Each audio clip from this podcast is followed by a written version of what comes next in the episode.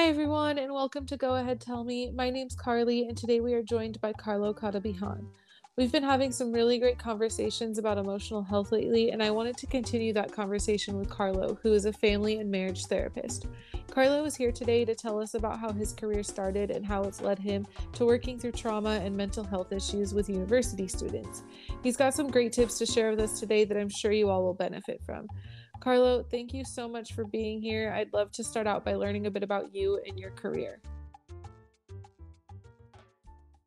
Sure. Uh, first and foremost, thank you for inviting me to be here. It's an honor. And yeah, just a little bit of introduction about myself.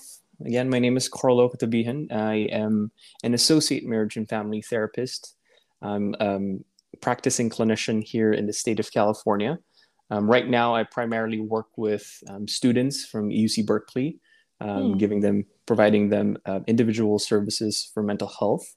And I also work with the San Jose Unified School District, uh, providing mental health services also in counseling with um, students who are um, who has an IEP program. Oh wow! Mm-hmm. I didn't know you worked with um, kids at Berkeley. yeah, that's awesome. That's super cool. Um, so what is your or what made you want to get into like working with schools? I feel like that's a really um like necessary like tool to have for kids in schools. Like I mm-hmm. I don't remember ever having that like tool available to me um back in when I was in school. So I'm curious to know like what that role is like for you. Yeah. So my interest in working with school primarily started in the latter part of my career, to be completely honest. Um, just to give a brief background, when I started my career working as a therapist, I used to work with individuals with severe mental illness. Mm. And these individuals are primarily part of some form of uh, criminal justice program. Essentially, mm-hmm. they are part of the court and they are either mandated or recommended to be part of a program, um, specifically a mental health program, in order to rehabilitate as they get out of jail or as they spend their community time outside from department state hospitals. And I have done a lot of work in terms of trying to sort of manage uh, these individuals into successfully reintegrating back in the community.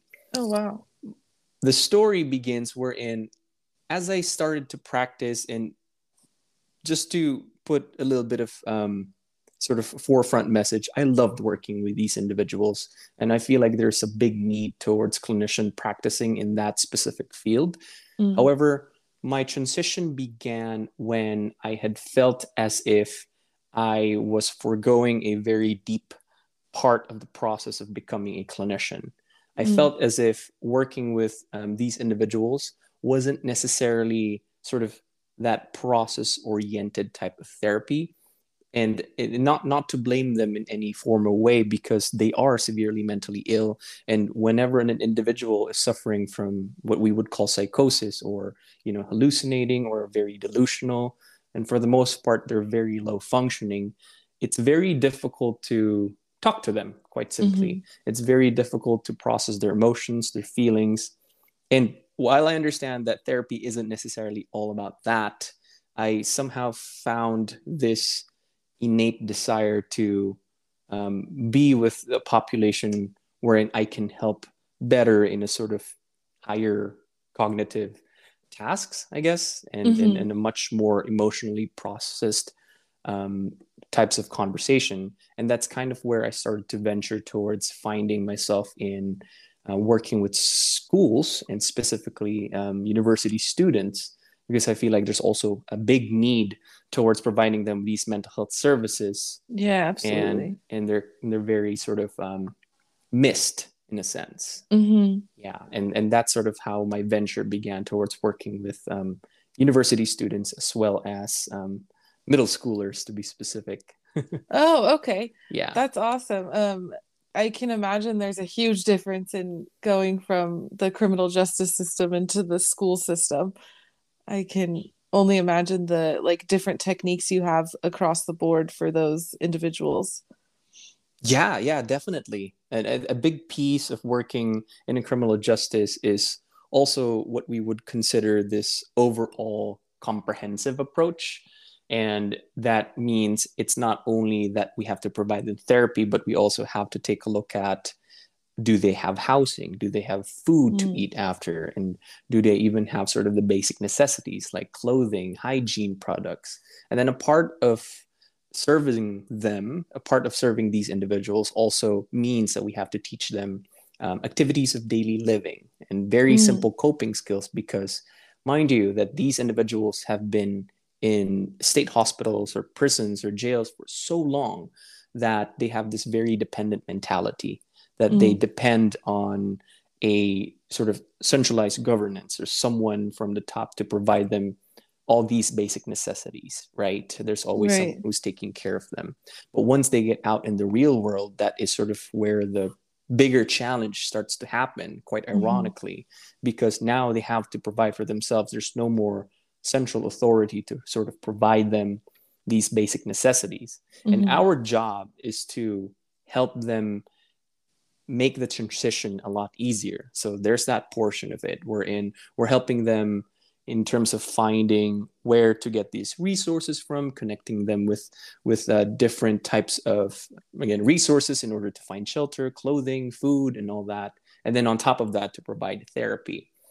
Um, mm. Um, the biggest switch in working with students is that you get rid of all of that not not entirely there are some times wherein you do need to provide resources as well but for mm-hmm. the most part students are coming in because of some form of psychosocial problem mm-hmm. whether that's a family related thing an emotionally related thing a school related thing and it just requires a lot of just talking and problem solving mm. that's mainly the biggest difference yeah wow the my question i i wondered when you were talking about the incarceration and um, when they're coming out of um, being incarcerated is do they is there a um do they have access to therapists while they're incarcerated or is it not until they're they're on their way out that they have these resources oh. so that's quite a complex question primarily because it depends is the okay. answer um, there are certain parts in, I think, first and foremost, let's differentiate what a jail slash prison is in comparison to a state hospital. Mm. A state hospital is a, a much more long term and also psychiatrically involved type of facility wherein a an individual for example commits a crime um, and are sort of have this uh, component wherein when the crime was committed, there was some form of um, mental health dysfunction that was happening. So therefore, the crime itself wasn't necessarily, I guess, premeditated, or there's some form of plea bargain that's involved in there. So instead of suspending their time in jail or prison, they're instead rehabilitated in the state hospital. Mm. And when mm. you are in a Department of State hospital, um, type of setting, it is also quite a locked facility, but it's less of a prison cell, I guess. It's less of that and more of a rehabilitative place wherein you have access to psychiatrists and therapists and, and groups. Um, and, and so therefore you have access to those type of settings. Now, Got when it. you are in a prison or in a jail, for example, you don't have as much resources in comparison to state hospital because mm. not everyone needs a therapist so right. as far as my understanding goes and i may be a little bit inaccurate here but if you are in prison or in jail it warrants a certain type of um, circumstance before you're connected with a therapist so okay. let's say you become psychotic or you know break down in, in a prison or, or a jail that's when they connect you to a specific part of that prison or jail wherein you're provided a therapist and a psychiatrist. But like i said not everyone has access towards that. Got it. Okay. So i can imagine sometimes when you don't have access to that and then moving into entering like society and then all of a sudden having that resource could be a little bit overwhelming Correct. Absolutely. And that's why there's also a lot of resistance towards mm. joining some form of mental health program or mental uh, receiving mental health services because for one they're not very used to it. Like why right. is this person suddenly talking to me and why is the judge telling me to spend my time in this program in order to just be outside because for the most part they've never had a therapist themselves so it's it's right. quite the challenge to again break this resistance. As what we would consider in in clinical setting Got it. We it's interesting because on here on this show we've talked a bit about um, like differences in generational uh, or like generational differences in how people um, like handle emotional and mo- mental health um, or like the resistance to it that I've I from my experience I've seen with older generations. Mm-hmm. Is that something you've noticed through your work? Is like just how different generations are open or more closed to working through their mental health? You know what? That's quite an interesting question because I never personally have experienced that. And oh. maybe perhaps it's because of the population that I've worked with, wherein if someone is in a criminal justice setting, for the most part, they are kind of used to being in that criminal justice.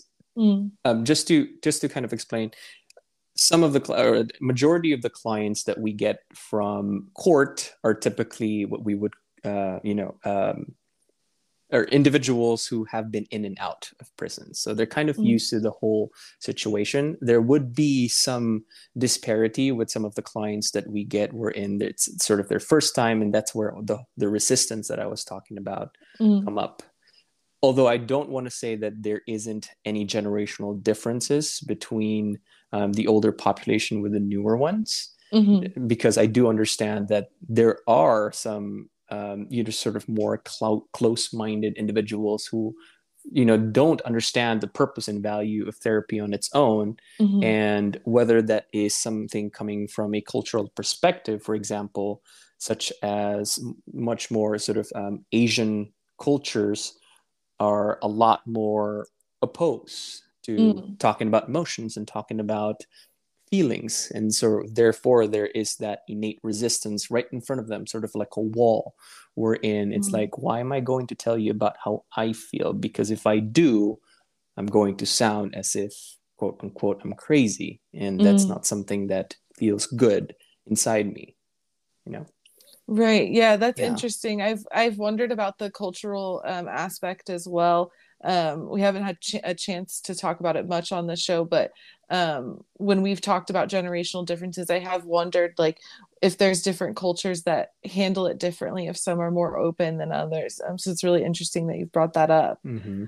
Um, have you noticed any like cultural or cultures in which that they're very open to it on the on like the other mm-hmm. hand?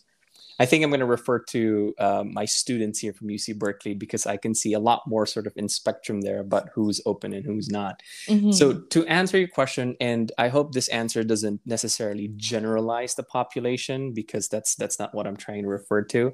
Right. But um, sort of Caucasian culture and more Western um, uh, individuals who have a Western background are typically more open towards discussing about their emotions and feelings. Mm. And the opposite is true, like I said, for Asian families. And mm. typically, I would get Asian students who are reporting about sort of their emotions and their needs and as, on top of that they're they're also having a hard time telling their parents about the fact that they are mm-hmm. seeing a clinician because they're experiencing whether that's severe anxiety depression and just kind of need some help so on top of talking about their social emotional challenges part of the therapy too is all about talking uh, and how to navigate talking about this with their parents, with their mm-hmm. families. Oh, very interesting. Yeah, I can yeah. I can um relate to like being hesitant to talking about it with your families as well. Like um I now I'm very open about it, but mm-hmm. I remember when I started my like therapy journey, it was um it was scary to kind of bring it up and say okay i've asked for help and like i am doing this because i'm not feeling well like mentally. And like to just admit that can be kind of hard at first. So i can mm-hmm. imagine especially as like a younger student um like at a university and just if it's not something that their families have in the past i can imagine how scary or like intimidating it would be to admit that.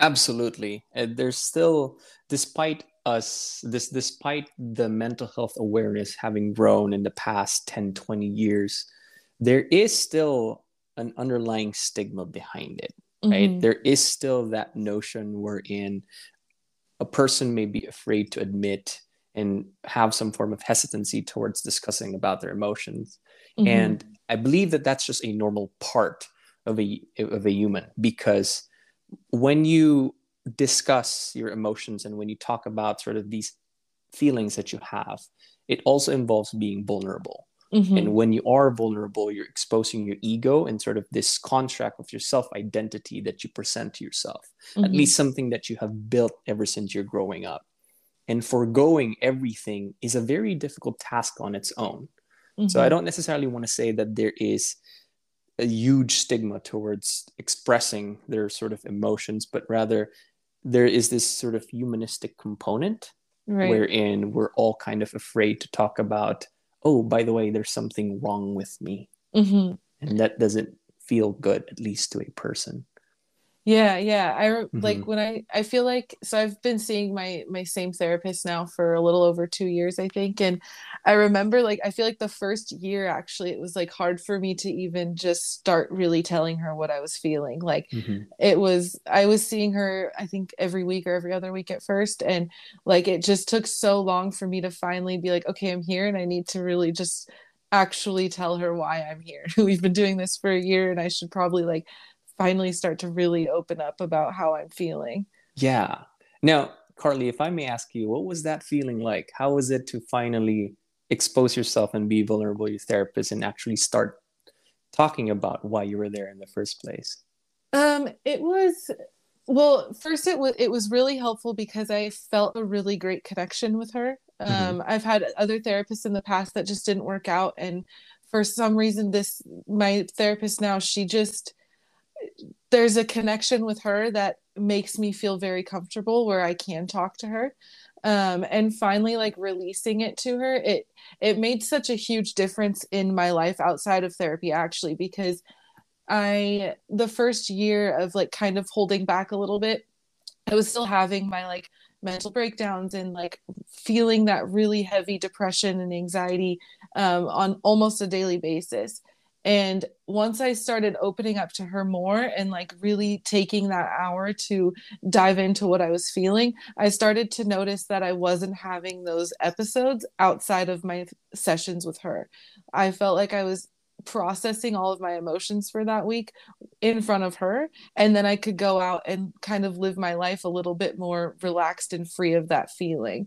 Um, so that was the biggest difference like the biggest feeling i can think of of that moment of being like oh my god i finally feel like i'm not wanting to cry all the time or i'm not feeling this immense sadness all the time because i have that moment with her once a week and i can process it there. Wow sounds like a very cathartic feeling after. Yeah yeah definitely. It was it, it's been really great. It's like changed so much for me. So i have so much respect for like people like you who who have this career because one of my questions actually for you is i can't imagine like taking and hearing all of these people's emotions and i imagine some are incredibly heavy and hard for even you to process. Um, so i'm curious to know how you actually like take care of your emotional mental health while you're also helping others take care of theirs. Yeah absolutely. And i i have um, a very rigorous and meticulous step process in terms of taking care of myself. But really the one thing that i always suggest even to other individuals whether they're a therapist or not and even to students that i treat are these three fundamental self-care process sleep movement and nutrition mm. primarily because if I am able to make sure that all three of those key buckets are provided for and I can focus on sort of making sure to prioritize those three, I know that I'm going to be a lot more emotionally resilient. And I know that I am more able to kind of do this switching from a therapist hat to a normal person living my life right after, mm. right? Mm-hmm. So let me talk a little bit about that. Um, yeah. First and foremost, sleep, I believe, is one of the most important things in the world. And I'm not going to go down the rabbit hole of talking about why sleep is so important. We all know the benefits of great sleep and making sure that I have both quality and quantity of sleep. Mm. I actually have this really cool device. It's called the Oura Ring. It's a way for me to kind of take a look at the quality of my sleep, like what is my resting heart rate when I'm going to sleep, what is my heart rate variability, and mm. how long was I actually asleep? Because it's very interesting how when you think you got eight hours of sleep, not necessarily that whole eight hours you were asleep. There are different ah. sleep stages, right? And mm-hmm. all of those sleep stages have a certain importance, and that there is a certain metric that you have to keep. But like I said, I'm not going to go down the rabbit hole with that. um, sleep is very important for me. So that's why I always make sure that I have enough and adequate sleep. Um, and eh, like like a normal person, that's something that I am constantly tailoring because you know sometimes I don't fall asleep on the time that I do want to go to sleep, and sometimes I indulge a little bit more in watching Netflix or having eaten too late, which can sometimes affect sleep. But oh, yeah. as much as possible in the weekdays, I am consistent, and if I can sort of do that, I know that I'm going to be both mentally sharp and emotionally resilient the next day.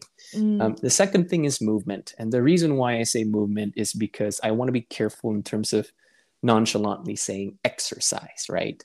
Because mm-hmm. movement can be anything. Movement can be exercise, but movement can literally just be moving. And there's a lot of benefits and values towards um, engaging in very rigorous exercise in terms of getting your heart rate up. Again, it also releases a lot of these neurotransmitters from our brain that gives us a lot of this um, sort of innate feel good feeling. And mm. I make sure that I work out, at least for me personally, every day um, prior to going or prior to treating clients. So it's it's part of my schedule to um, wake up at six six thirty um, go hit the gym before um, seeing my clients and i know that it just puts me in a much better mood and mm. a much better sort of focus i think is one of the also big thing and more importantly i know that once i finish seeing all my clients i can easily take care of myself and sort of switch off that thinking brain if that makes mm. sense yeah definitely yeah so i always make sure that i get part of that and because on top of movement what people don't realize is that there's also sunshine right mm. i know that a lot of us nowadays especially office workers um, they barely get a lot of sunshine but rather this synthetic light that we get from the office and it kind of just feels blocked out, which I do mm-hmm. believe is a big, big part of why we're all kind of feeling that depression and anxiety because we're just stuck in this sort of almost as if office box space. And therefore, I right. always recommend and encourage individuals to get out, go for a walk, mm. get that sunshine because sunshine on its own has a lot of these benefits. So, along with my movement, I get sunshine at the same time, which mm. again, in turn, builds up my resilience towards at the end of the day. And the last thing is really nutrition. And I try to be careful with this because, for one, I am not a nutritionist, so I never advise or encourage clients to a certain diet whatsoever. But I think in mm-hmm. just ma- managing your nutrition levels, in terms of making sure that we don't eat too much processed food and sugars, you know, things that are obviously blatantly bad for us because mm-hmm. we literally are what we eat right yeah. and if we eat well and and when i say well depending on your body your individuality and depending on sort of your genetics when we eat well we also feel well right mm-hmm. so i also kind of try to focus on that in making sure that if if a student is sort of having challenge and stress management is one of the biggest things i include that suggestion so that, that advice and I try to walk the talk by making sure that I'm also eating quite well. So that uh, those three fundamental things I make sure in order to um, build my emotional resilience at the end of the day, in order to make sure that I don't carry along any of these heavy baggages that I get throughout the day. Now, well, I, yeah. Oh no, go ahead. Go ahead. The the other component with that is just the social emotional aspect um, besides the three fundamental layers, I always include some form of um, emotional and social self care. and that is with my partner. I always try I always try to make sure that I get to talk to someone about how I feel mm. at the end of the day. Because it's it's not necessarily emotional dumping wherein I try to just let her know everything that I felt during that time, but there is a lot of value of being heard, right? Mm-hmm. Which is mm-hmm. what therapy is all about. It's about sort of getting validated and someone empathizing with you and the value of the processing aspect is that someone is there to not judge you and to listen to how you feel. So in in a social setting, that's the same with me. And mm-hmm. I'm very fortunate to have a partner who is always willing to listen. And of course, it's a back and forth thing. Um, I listen to her as well, but not as a therapist, just as a partner, not to fully analyze everything. But that conversation that we have back and forth, talking about our day, talking about the good and the bad things that happen in our day, is a very, again, cathartic feeling that also helps me get out of or, or drop the baggages that I held within those sessions. So that's how I take care of myself. Yeah, thank you for sharing that. I love the, I feel like it's those three things sleep, movement, and nutrition um, is something that while all of us handle mental and emotional health differently. Um, those three things are something that can apply to all of us and help all of us. So i really um, appreciate you sharing that because i really love that um, just having that core um, like self-care routine. Absolutely. Yeah thank you so much for for coming and sharing this information and um, i hope everybody listening does those three things as well the sleep movement and nutrition. I know i am because i'm horrible at basically all three of those so um, i'm going to start to work on that as well now that you've walked us through that. I really appreciate it. Absolutely and again thank you so much for having me. I do appreciate the time Thanks again, Carlo, for sharing your experience with us. You've provided us with some really great tips to improve our own emotional well being. If you want to hear more from Carlo, you can check out his own podcast about mental health and all things millennial called The Millennial Mind. Look for him on Instagram at The Millennial Mind and on YouTube. Of course, thank you to everybody for listening and be sure to follow Go Ahead Tell Me on Instagram as well. Go get in some good movement, a good meal, and a good night's sleep. Talk to you all again soon here on Go Ahead Tell Me.